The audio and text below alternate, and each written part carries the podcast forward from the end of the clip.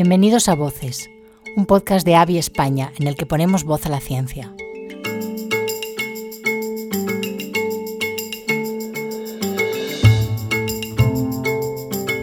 La voz es una herramienta muy poderosa a la hora de comunicar y cuando hablamos de la salud es fundamental escuchar a los pacientes, familiares, a los sanitarios, a quienes trabajan en la investigación.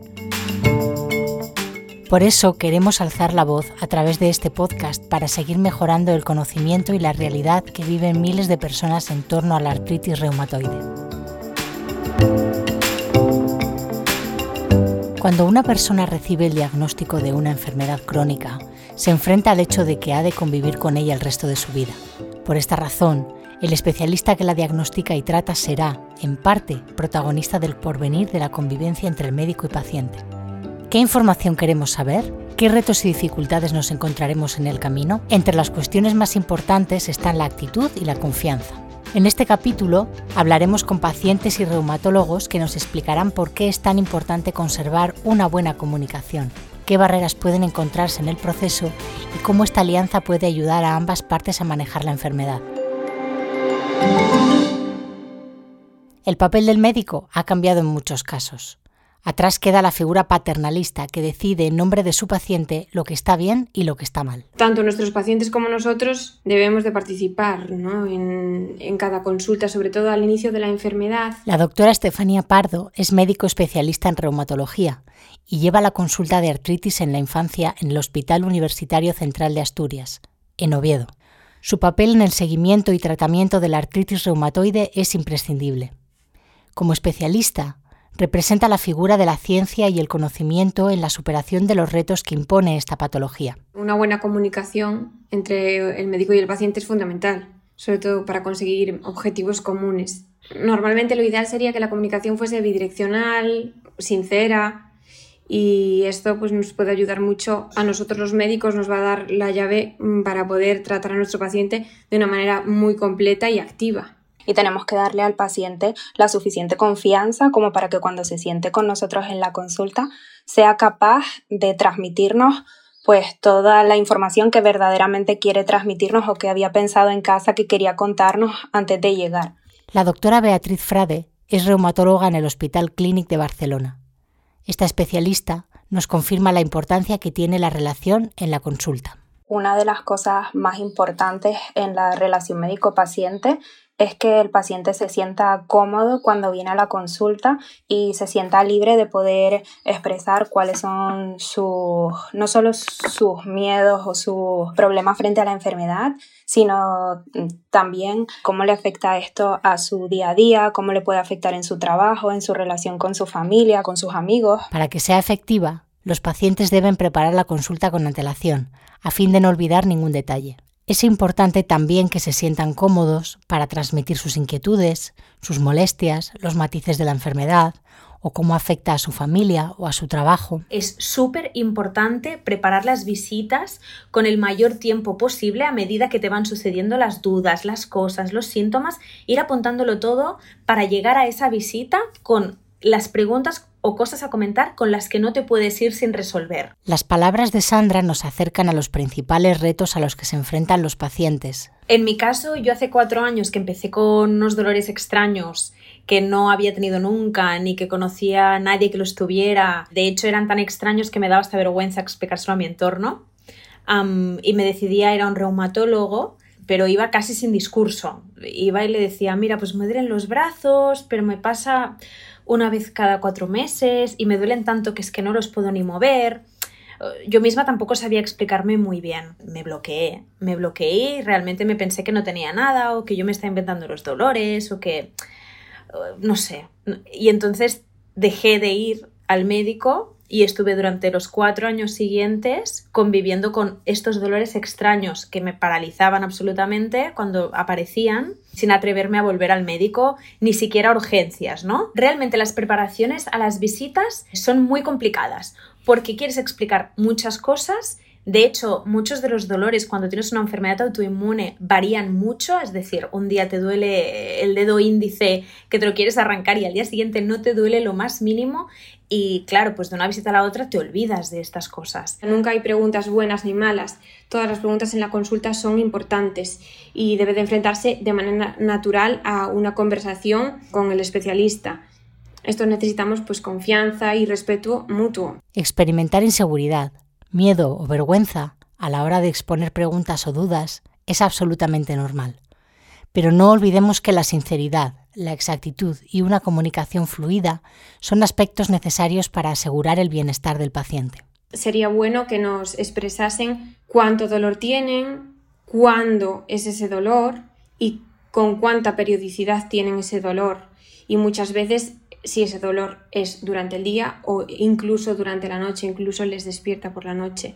Los pacientes que se diagnostican recientemente sí que necesitan que les demos la suficiente información, no solo la que le damos en la consulta, sino que cuando salen y van a casa tengan una fuente donde informarse y leer sobre la enfermedad que sea hecha por especialistas y diseñada para pacientes.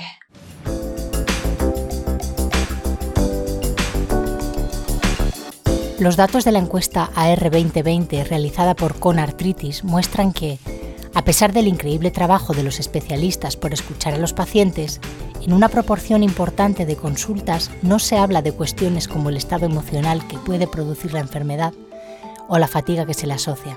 El 31,5% de las personas con artritis reumatoide aseguran que la enfermedad les produce un gran impacto a nivel emocional porque a veces el entorno eh, tiene respuestas como, ay, pues que siempre tienes algo, mm, siempre te duele alguna cosa. Y entonces también tampoco me quería sentir juzgada porque me costaba mucho explicar ese dolor, porque nunca lo había tenido antes, ni conocía a nadie que hubiera tenido un dolor parecido, por lo cual casi nadie lo sabía en mi entorno. Explicar muchas veces lo que nos pasa o cómo nos sentimos es muy difícil, porque primero tenemos que tenerlo claros nosotros como pacientes, ¿no? Y hay muchas veces que tampoco tengo claro el síntoma, lo que tiene que ver con la enfermedad, lo que no, lo que es preocupación, lo que es propio orgánico. Es muy importante que la persona que nos va a escuchar, ese especialista, sea nuestro cómplice casi, ¿no? Tenemos que ser socios para poder tomar decisiones conjuntamente.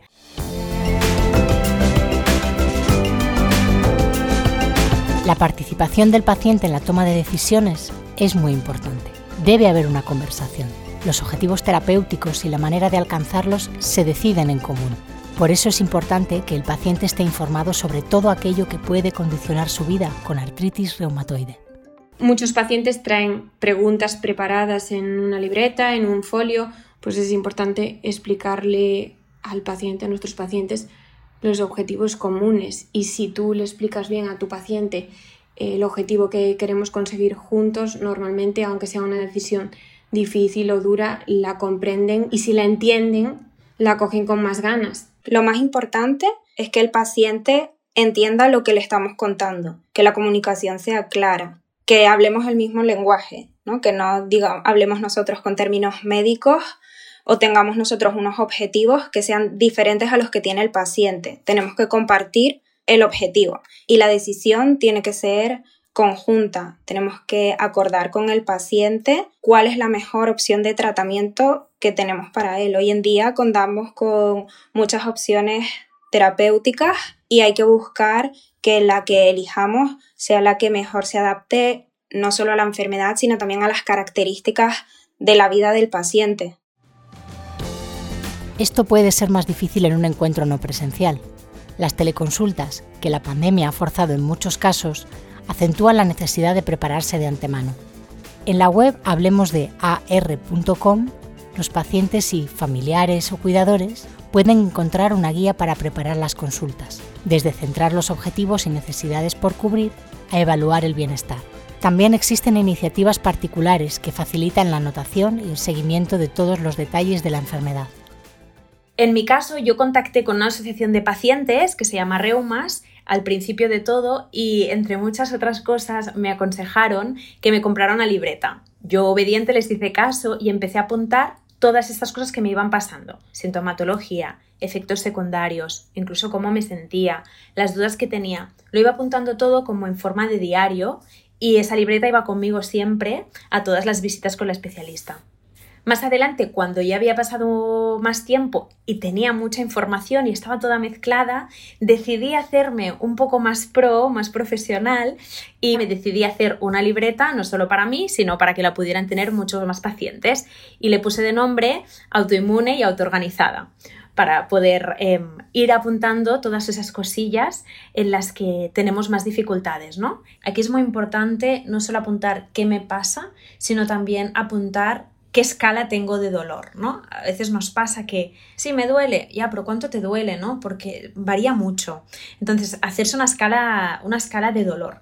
Se puede hacer del 0 al 10, se puede hacer incluso por colores, o yo en mi caso, que me gusta mucho la música, me la he hecho con canciones, ¿no? Pues eh, yo qué sé, en mi caso, si me encuentro muy bien, es la Bien y si me encuentro muy mal, es un Highway to Hell, ¿no? Y así con distintas canciones, y me sirve tanto a mí como incluso a mi entorno de entender en qué punto estoy de dolor, porque si no, dolor es siempre casi. Y aparte de eso, apuntar el contexto de ese dolor puede ayudar a sacar patrones. Pues siempre que como esto, o si he dormido poco, o había hecho mucho ejercicio, para poder sacar un patrón y entender tú también un poco qué, te está influyendo en positivo y en negativo. Incluso me apunto esas cosas de las que tenemos que hablar que tenemos pendiente. Y de hecho, al final de todo, cuando ya está hecha la visita, me apunto esas conclusiones o esos acuerdos a los que hemos llegado también. Continuaremos con más preguntas y respuestas y dándole voz a los pacientes, científicos y profesionales sanitarios que conviven con la artritis reumatoide en el siguiente capítulo. No os perdáis los próximos episodios del podcast.